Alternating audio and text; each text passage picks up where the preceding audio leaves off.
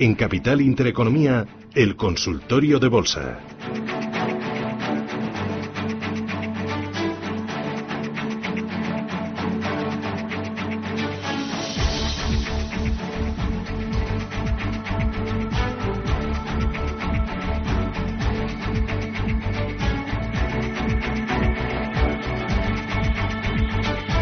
Consultorio de Bolsa. Hoy nos acompaña José María Rodríguez de Bolsa Manía. José María, ¿qué tal? Buenos días. Hola Susana, ¿qué tal? Muy buenos ¿Qué tal? días. ¿Cómo lo ves?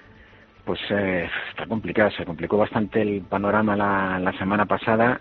Eh, digamos que el IBE nos dejó un hueco justo el lunes de la, en los 9.410 cuando, con- cuando conocimos que otra vez la, la guerra comercial parecía volver a enquistarse. Ese hueco fue diario y fue semanal, es decir, tenemos ahí 9.410, una resistencia muy fuerte, muy importante. Ahora, el problema es que está ya bastante lejos, pero bueno, la resistencia, pues al final la pone el mercado y está donde está, o lo que es lo mismo, mientras esos 9.410 no se cierren, pues de momento, aunque haya rebotes en el corto plazo, que debería haberlos, pues el sesgo de trading, digamos que, que es más bien lateral bajista o bajista, ¿no? Lo que pasa es que es verdad que está muy, muy, no, no hay forma de que el IBEX termine de rebotar. La zona 9100, en principio, que es la que está un poco perforando ahora, eh, tiene ahí un sof- una zona de soporte, lo que es el 38,2 de todas las subidas de diciembre y, con un- y coincide también con un soporte horizontal y no, y no termina de, de rebotar. Si no lo hace, el, el siguiente nivel, Susana, en teoría es la zona de 8.950. Este nivel es el 50% de toda la subida, ¿no? De, de los mínimos de diciembre y por debajo ya los 8.800, que es el 61,8. Lo que me cuesta creer es que no debamos a ir, y ahí- no vayamos a ir directos ahí, sobre todo porque la sobreventa diaria es muy, muy, muy alta, ¿no? Entonces, sabemos que los precios, igual que para subir necesitamos de caídas intermedias, pues para caer ocurre lo mismo, necesitamos de fuertes rebotes intermedios para volver a caer, ¿no? Entonces yo creo que lo más lógico sería esperar un rebote más o menos importante en el corto plazo, pero para nada estaríamos hablando de- del final de las caídas. Figura de vuelta no, no hay, está lejos todavía de, de tener ninguna pista sobre ello.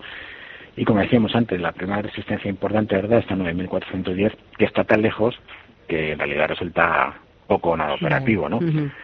Así que bueno, pues eh, pues nada, parece que, que el mes de mayo pues ha vuelto a hacer honor, ¿no? A esa zona, a ese refrán, ¿no? Que dice lo de selling me and go away, pues eh, parece que que que, bueno, ha sido empezar el mes de mayo y, y los mercados caerse, ¿no? Sobre todo el IBEX, ¿eh? Que el IBEX es el que está algo más, está más tocado que el resto de Europa. Claro, niveles clave que no debería perder para no empezar a preocuparnos y que no nos dieran taquicardias.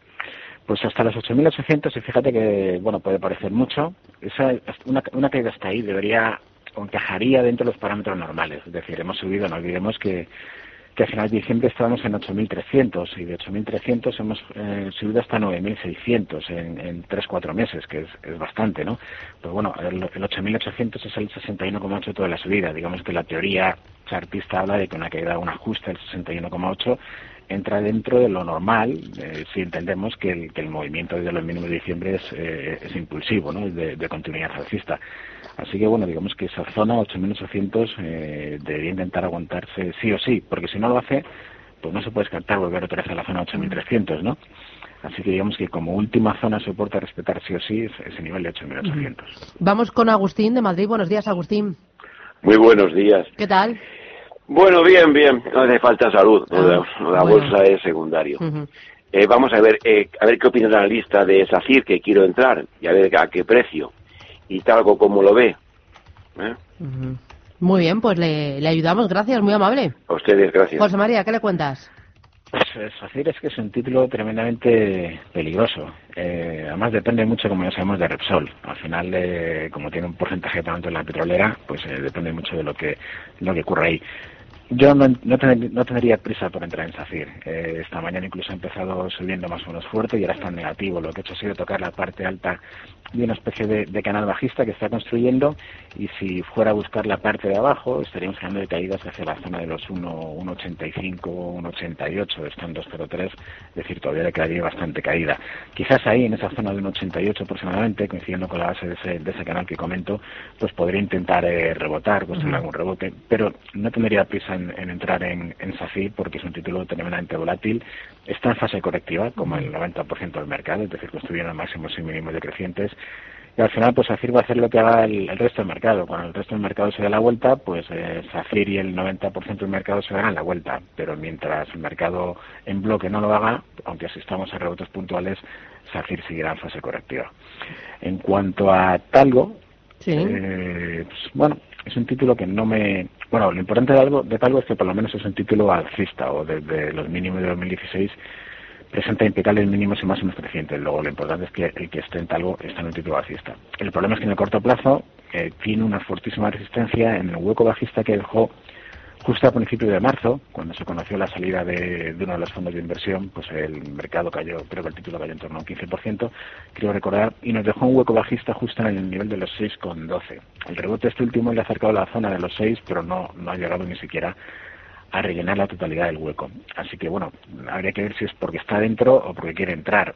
Yo si, si no está dentro, esperaría, esperaría a ver si eh, corrige hacia la zona de soporte los 5.29, 5.30, ahí se podría, se podría intentar. Y si está dentro, bueno, digamos que sigue siendo un claro a mantener, aunque podría caer algo en los próximos días si el mercado al final sigue presionando la baja, pero no es un título que le vea que se ha deteriorado en exceso, ¿no? Con la caída del mercado, igual que los bancos y muchos títulos sí que lo han, lo han hecho, pues algo digamos que está dentro de un lateral, a su vez dentro de una tendencia alcista mayor. Digamos que no es un título que me, que me preocupe. Javier, ¿qué tal? Buenos días. Eh, hola, buenos días. Dígame, Javier. Pues no, me quería consultar solamente sobre SACIR. Yo lo compré hace unos meses a 6.60, contando, pensando que iba pues a su precio que pienso que debía estar más o menos estable sobre los 8, ocho y medio incluso y bueno, pues yo veo que no subí un poco, pero otra vez va para abajo y ahí sí estamos. a ver si me pueden decir algo. Estupendo, gracias, suerte. Muchas gracias. Adiós, adiós. Ha, dicho SACIR, ¿no? Sí, sí, ah, SACIR. sí, porque como lo acabamos de, analizar... Eh, eh bueno, eh, si es un poquito, y porque a lo mejor mientras estaba llamando, lo estaba llamando, no lo he entendido, no lo he escuchado. No, no, lo decía porque me hablaba de niveles de 8 y está en niveles de 2, no sé si a lo mejor ah, está equivocado. O, a, lo mejor me he liado yo y no lo hemos escuchado tú y yo bien. Ya, Bueno, en realidad un poco mm, repetir lo que hemos comentado, es decir, si cogemos incluso un gráfico un gráfico semanal de, de SACIR, pues estamos viendo continuos máximos y mínimos decrecientes y mientras no tengamos, o, mejor dicho, cuando luego cae así semana tras semana tras semana, lo que se suele decir es que en la medida en que no tengamos un cierre semanal por encima del máximo semanal previo, no tendremos ninguna señal de fortaleza. Y en este caso, digamos que el último máximo semanal previo está en la zona de los 2,11. Luego, mientras no tengamos un cierre por encima en velas semanales, no tendríamos ni siquiera una señal del final de, la caída a corto plazo. ¿no? Yo, digamos que creo que es el título que es mejor verlo desde fuera. Eh, nos escribe al 609-224716 un oyente dice: Buenos días, ¿me puede analizar Inditex? Las tengo con pérdidas y Mediaset compradas a 6,70. Gracias. Pues Inditex es un título que a mí me ha defraudado, esperaba algo más, algo más de él, tuve que, tuve que decirlo, pero en realidad pasa un poco como con el, con el resto del mercado, es decir, ese título ha subido un montón de los mínimos de los mínimos de diciembre y estaría, pues, eh, si cogemos un gráfico de, de Inditex, un gráfico de Libes, evidentemente es muy parecido. Este parece que se dirige hacia la zona de soporte de los, de los 24.50, que sería el 50% de la subida previa, digamos que es el nivel homólogo a los 8.950 que hemos comentado del IBEX, ¿no? que es la zona del 50%. Lo que quiere decir que está algo más tocado Inditex que incluso el, que incluso el IBEX. Eh, bueno, eh, en teoría debería haber algún rebote porque la sobreventa diaria es también es extrema y, nada cae sin su correspondiente rebote. Pero es verdad que seguimos sin tener todavía ninguna señal de fortaleza en, en Inditex eh, cada vez que rebote, cada vez que rebota el máximo se queda por debajo del máximo previo, con lo cual quiere decir que la fase correctiva continúa y como zona de soporte vigilar en el, nivel de los 24.50 y como mucho la zona de 23.80-85, ese nivel digamos que es el equivalente a los eh, lo que hemos comentado de los 8.800 de IBEX, sería bueno que no se perforara. Si perforara, entonces sí que se puede incluso hablar de un mayor deterioro en términos de medio plazo, pero bueno, de momento está como está, como todo el, como todo el IBEX. Vale. creo comentar también Mediaset, Sí, Mediaset a 6.75. Pues Mediaset Y el, otro oyente, Javier, ha llamado que era Zardoya Otis. Ah, Zardoya Otis, vale pues vamos con Mediaset primero. Vale. Bueno, Mediaset es de los poquitos que se está salvando, entre comillas. No olvidemos que es de los que más ha caído en los últimos dos, tres años. Es decir, desde los máximos de 2017 hasta los mínimos de diciembre, el título se ha dejado un 55%, es decir, ha, sido muy castigado. Ahora, eh, no está haciendo mal en los últimos meses, nos confirmó justo a finales de febrero un cabeza de hombros invertido y con proyección hacia la zona de los 7,20, eh, 7,40 euros. Está aguantando bastante bien. Eh, las caídas de marzo a abril corresponden con un throwback a la, a la zona de soporte y de ahí ha salido otra vez al alza. Digamos que es un título que no me disgusta o creo que, bueno, lo está haciendo bastante mejor el, el último mes que el, conjunto del mercado y mientras no perfora el soporte que presenta en la zona de 6,15, creo que es un título que se puede mantener en cartera sin, sin mucho peligro. Parece que mientras eh, lo ha hecho muy mal durante mucho tiempo, pues parece que ahora le está tocando un poco corregir los últimos excesos y lo está haciendo mejor que el, que el mercado. Digamos que yo ahora las, las mantendría. Y en cuanto a Zardoya, a ver. Zardoya Otis, a ver si lo encuentras. Sí, lo tienes por ahí. Eh, bueno, Zardoya lo que tiene es un canal bajista bastante claro desde bueno desde 2014 2015 es decir igual que antes hablamos por ejemplo de Talgo que tenía un canal bajista eh, Sardoya lo que tiene es un canal bajista. Y lo que hemos visto es que no ha podido con una zona de, resistencia bastante importante de la, en el entorno a la zona de 7,50 eh, solo por encima de 7,50 el título empezaría a cambiar otra vez de, sesgo, digamos, de, de bajista alcista con objetivo la zona de 8,7, 8,80 que es por donde pasa la parte alta de este canal bajista de los últimos años. Pero bueno, no ha podido con 7.50, con lo cual la corrección pues eh, no descarte que vaya hacia la zona de soporte de los 6.50. Creo que él decía que les tenía en torno a 8 o 8 y pico. Bueno, la verdad es que el primer soporte es la zona de 6.50 y si lo pierde no descarta incluso que vuelva a la zona de 5.75, que son los mínimos de 2018. Pero si en algún momento rompiera esos 7.50, sí que los mantendría porque creo que se va, a ir, se va a ir claramente hacia la parte alta del canal, ¿no? El problema es ese, que ahora pues, no ha podido con resistencia y se nos ha generado. Eh, vamos con una notita de voz. Hola, buenos días. Yo quería preguntarle a don José María por el valor Alantra, si tiene alguna estrategia o opción de entrar. Y si puede analizarme también la misma para, para la red eléctrica. Muchísimas gracias. Empezamos por Alantra. ¿Algún nivel de entrada? Alantra, a ver un segundito porque no había escuchado el, el nombre. A ver, un momentito, Susana. Alantra. Eh, vamos a, escuchar de nuevo al oyente. Hola, buenos días. Voy a querer preguntarle a don José María por el valor Alantra, si tiene alguna estrategia o opción de entrar. Y si puede analizarme también la misma para, para la red eléctrica. Muchísimas gracias. Bueno, ahí lo tienes. sí. Bueno, el de Alantra ya lo tenemos aquí. Eh, la verdad es que está, está interesante. Es, quiero decir, el, lleva lateral desde 2018, pero las últimas subidas se ha desligado totalmente de, la presión bajista del mercado y está atacando la zona de máximos, que es la zona de 15.65. Ahora está en 15.05. Estos últimos días la ha atacado sin éxito, pero eso no quiere decir que no lo pueda hacer con, en, los próximos días. Es un claro mantener y si fuera capaz de romper y en las semanales la zona de 15.65 sería un título muy interesante porque estaría en subida libre y técnicamente sabemos que cuando un título se coloca en subida libre en realidad no hay mayor señal de fortaleza que esa, ¿no? Así que el que esté, que la mantenga y por encima de 15.65 en velas semanales pues se puede se puede comprar. El otro era red eléctrica. Red eléctrica, sí. también pues, para, eh, para comprar, ¿no? Sí, eh, no está mal. Eh, digamos que en general las eléctricas están aguantando bastante bien el extendito último del mercado y tenemos a red eléctrica asomando la cabeza por encima de la de la directiva bajista de los máximos de febrero. Eh, no descarto una pequeña caída hacia la zona de los aproximadamente 18.75, 18.80, que es la nueva zona de soporte, pero bueno, parece que podría buscar la resistencia a los 19.59 y por encima de la zona de máximos históricos que están en el entorno de los 20.35. Digamos que red eléctrica se puede, se puede mantener y si cae un poquito más eh, se podría intentar subirse al tren. Vale, eh, vamos con Luis. Luis, buenos días. Hola, buenos días, Susana. Dígame usted, Luis. Vamos a ver, quería preguntarle a don José María Rodríguez que tenía intención de entrar en UHL y ACS, cómo lo ve él y a qué precio si es que lo cree conveniente. Vale. Venga, pues eh, muchísimas gracias. OHL y ACS para comprar, ¿no? Sí. Vale, muy bien. Gracias. Gracias. Adiós, adiós. ¿Qué dices, José María? OHL a mí es que es un título que no me ha gustado, pero desde hace ya años y años y años. Eso no quiere decir que, que pueda que pueda rebotar de vez en cuando. Es que a día de hoy, si tenemos si cogemos un gráfico semanal, mensual, lo que tenemos es una grandísima figura de implicaciones bajistas en cabeza de hombros que, apuntaría pues a niveles incluso muy inferiores a los mínimos de 2018 pero eso no quiere decir que vaya a ir, porque no hay nada infalible en los mercados. Quiere decir, el análisis técnico es una herramienta muy potente, pero no es infalible, como ninguna lo es. Ahora bien, para darnos una señal de fortaleza, eh, debería superar la resistencia que presenta en el último máximo creciente, que es en el entorno de los 1.38 y está en 1.07. Decir, hasta que no rompamos el 1.38, en realidad técnicamente no tendremos señal de compra. Sobre todo porque la zona de, de los 1.28, 1.30 es un, digamos, coincidiría con la clavicular de esta gran formación bajista.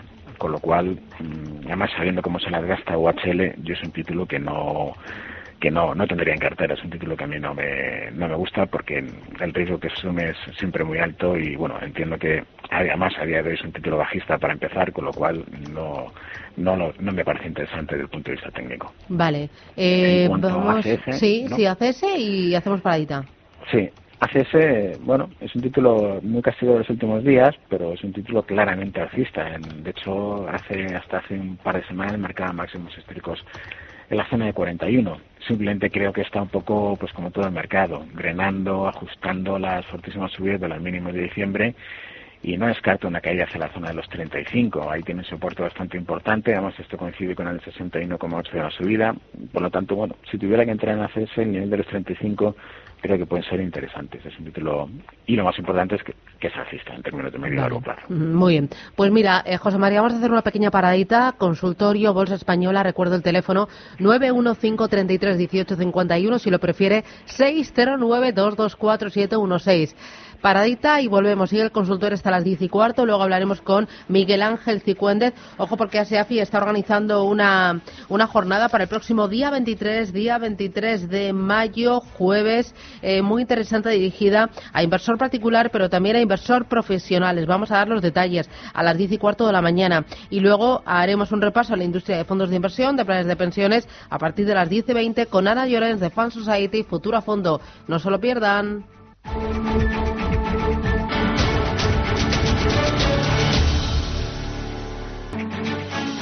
Seguimos en el consultorio con José María Rodríguez de Bolsa Manía. José María, sigues ahí, ¿verdad? Sí, aquí estamos. Bueno, siguen aquí los oyentes. Ricardo, ¿qué tal? Buenos días. Hola, buenos días. ¿De dónde me llama Ricardo? Alcalá de Henares. De Alcalá de Henares. Cuéntame sus dudas. Vamos a ver, el tema ya llega a su fin, el tema de, día, de la OPA, y quería que el analista pues me diera su opinión, aunque todo el mundo recomienda acudir a la, a la OPA, pues saber qué, diferentes posibilidades hay si no acudes a la OPA.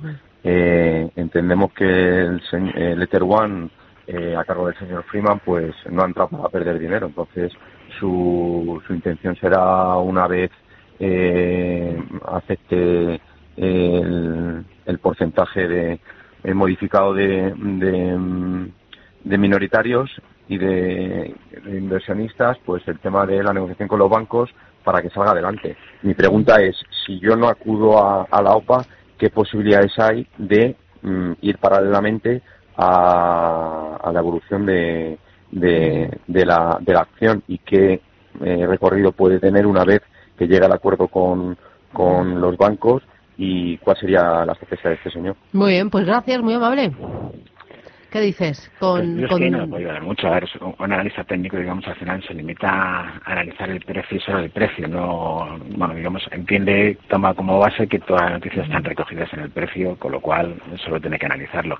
Digamos que eso habría que dejárselo más para un analista fundamental. Pero eh, lo que me dice el gráfico es que todo comenzó con la oferta de, Friedman, con, en ese momento la cotización estaba en 0,4292 y bueno, pues uno fue hacia la zona de 0,75 dejando ese gran hueco alcista, ¿no? Eh, si al final no sale adelante, lo que me dice la lógica, o si no acudiera, es que al final, digamos, debería volver a al origen del movimiento, es decir, restar todo aquello que, ha subido desde que salió la noticia y eso sería pues un poco volver a la zona de los 0,43, que es donde está donde estaba antes, ¿no? Pero poco más lo puedo decir en ese en ese aspecto porque no es sería meterme en algo que no que no es mi especialidad y por lo tanto prefiero no, no opinar. Muy bien. Vamos con otros los oyentes. Tenemos notita de voz. Vamos con Eh, ella. señor analista, buenos días. Eh, quisiera que me aconsejara si mantener Ferrovial e Iberdrola, aunque dicen que están casi en máximos, eh, vengo con un, un- como un 16% de ganancia y no sé si se les ha quebrado ya con esta mm, última eh, bajada de, de la bolsa eh, la tendencia alcista o siguen en ella. Muchas gracias y quisiera que me aconsejara para si tengo que vender, en qué valor entrar. Gracias, buenos días. Una oyente fiel desde Madrid. Bueno, bueno, a ver, ¿qué me dices? Pues hombre, está uno de los títulos que mejor aspecto tiene con diferencia de todo el mercado y aunque estén cayendo en los últimos días, es normal, el mercado está cayendo en bloque ya no aquí, sino en el resto del, del mundo y contra eso es muy difícil que ningún título haga oídos sordos, ¿no? Ferrovial, eh, pues sí, ha, ha caído los últimos días, pero es, eh, digamos, un ajuste pues en torno al 50% de todo lo que subió desde diciembre. Pero es que estamos hablando de un título que hace, hace nada marcó máximos históricos en la zona de 22. Eh, con lo cual es que incluso si se acercara a la zona de los 19,65 aproximadamente, que tiene, esos son los mínimos de un, de un interesante martillo, sería más una oportunidad de compra que de venta. Eso no quiere decir que si al final el mercado se deteriora algo más, pues puedan corregir, pero corregirían muchísimo menos que el, que el resto del mercado y a la hora de recuperar, recuperarían bastante más. Es decir, a día de hoy no hay nada en Ferrovial que nos invite a cerrar posiciones alcistas, sobre todo si se viene con antelación. ¿no? Eh, digamos que muchas hay que, hay que aguantar esas caídas intermedias que se producen pues para luego en el siguiente movimiento alcista recuperar antes o recuperar más que la media del mercado. Ujú. Así que Ferrovial es un título que a mí no me preocupa lo más mínimo, pero igual que con Iberdrola. Iberdrola es un título que, que ha marcado máximos históricos también eh, recientemente, sus máximos en la zona de 8.20, ahora está en la zona de los 8. Eh, es que no hay nada. El, el único soporte importante en Iberdrola está en la zona de 7.60, que está algo alejado, es decir, mientras ese último mínimo creciente no se perfore, no tendríamos en realidad ninguna señal de debilidad en la, en la eléctrica. Así que incluso es más, más mantener, incluso comprar si llega a la zona de 760 que vender. Los dos títulos en general son clarísimamente mantener. Rafael de Zaragoza, buenos días. Hola, buenos días, ¿qué tal? Dígame. Eh, a ver, eh, tengo un problema gordo con Telefónica porque yo ya infraponderé mil acciones que tenía a pes- eh, con las pérdidas que ya me supone. Eh, entonces llevo siete, ocho años aguantándolas y, en fin, pues tengo ahora mismo unas pérdidas pues de 10 euros por acción. Eh, entonces, mm, me quedan mil acciones, no sé qué es lo que hacer con ellas, porque eh, llevo una semana seguida bajando y, y no sé si es que va a buscar el, el gap eh, de 6,86, creo que es alcista que tuvo, eh, y qué es lo que va a pasar después. Es que no sé qué hacer, si coger, vender, deshacerme, porque me parece a mí que los únicos que quedamos somos los tontos que entramos cuando... Los, los, los pardillos, mejor dicho, ¿eh? Vale. Eh, y, por, y venderlos o meterme en algún otro valor como Iberdrola o porque yo en Iberdrola estuve pero me echaron por poner un profit de 7.75 y, y me salí del valor Mm, si es buen momento para volver a entrar quitarme de Telefónica entrar en Iberdrola o yo qué sé no sé Muy qué bien. hacer Pues nada, intentamos ayudarle, gracias. Venga, muchas ánimo, gracias, gracias. ánimo, gracias. ¿Qué dices? Pues, eh, hombre, que tampoco perderá 10 euros por acción, puesto que habrá cobrado mucho por dividendo, y eso también hay que tenerlo en cuenta. ¿eh? No solo hay que fijarse en el precio de la acción, sino en los dividendos cobrados, que suelen ser bastante importantes en este título. Dicho esto, eh, no me gusta nada lo que hizo el viernes. Rebotó a primera hora, llegó a la zona de 7.20, 7.25, que era la zona de, de soporte, de la resistencia, y ahí se nos ha ido abajo. En principio da toda la sensación de que hay que ir a buscar el hueco alcista que tiene en la zona de 6,86, que es un hueco alcista que dejó en la sesión del 31 de octubre, y si nos creemos el, el lateral que ha roto la baja, pues hablaríamos de niveles cercanos a los 6,70 como caída. Luego es verdad que Telefónica sigue bastante tocado, ha perforado la, la base lateral de los últimos seis meses y eso desde luego no es una señal de, fortaleza. Así que me temo que parece que el goteo continúa. En cuanto a entrar en Iberdrola, bueno, quiero decir, son títulos muy alcistas, pero el problema es que entrar ahora es llegar muy, muy, muy tarde al mercado. No sé, yo por ejemplo preferiría antes eh, títulos que hayan roto, que hayan, que hayan, que hayan roto o hayan dado señal de compra últimamente. Por ejemplo, la semana pasada lo hizo FIE, FIE Automotive, eh, justo rebotó la directriz alcista, publicó resultados muy buenos y ahí de, de, llega- estaba cayendo un 3% y terminó subiendo un 7%. Lo que nos ha dicho FIE es que hay un soporte muy importante en los 23,10 y mientras no se perfore, eh, lo lógico es esperar movimientos hacia la zona 29.30. El soporte es ese, 29, ven, en justo los mínimos 23,10. Luego lo ideal sería aprovechar caídas en, en CIE hacia la zona de 24.50, que es más o menos el 50% del, de la fuerte subida del, del, pasado día 8 y mientras respetemos ese stop, yo creo que es un título que lo puede hacer bastante bien, sobre todo porque es un título que da señal de compra ahora, no es un título como Iberdrola o Ferrovial que han dado señal de compra pues hace meses y meses. Vale, eh, vamos con uno más, el último, eh, ¿cómo se llamaba? Lo tenemos. No, notita de voz, la última. Hola, buenos días. ¿Me pueden analizar ArcelorMittal para compra este precio? Muchas gracias. Soy Elisa. Chao. ArcelorMittal, ¿comprarías? Eh, no, ni de broma. El título Ha, caído, ha caído muchísimo. Eh, no descarto que, que, rebote, pero es verdad que presenta una figura bajista muy preocupante. Justo lo analizamos en Bolsomanía. Y si, si, si, si se cumple la proyección, eh, hablaremos de niveles de precios cercanos a los 10 euros. Con lo cual, aunque pueda rotar con fuerza, porque está muy, muy sobrevendido, es un título muy peligroso y fuera soportes y yo en eso no entro. Bueno, pues José María Rodríguez, Bolsa Manía, que muchísimas gracias, que ha sido un placer charlar contigo, que tengas buen día, feliz semana y a por el lunes. Igualmente. Adiós, ya chao, chao, adiós.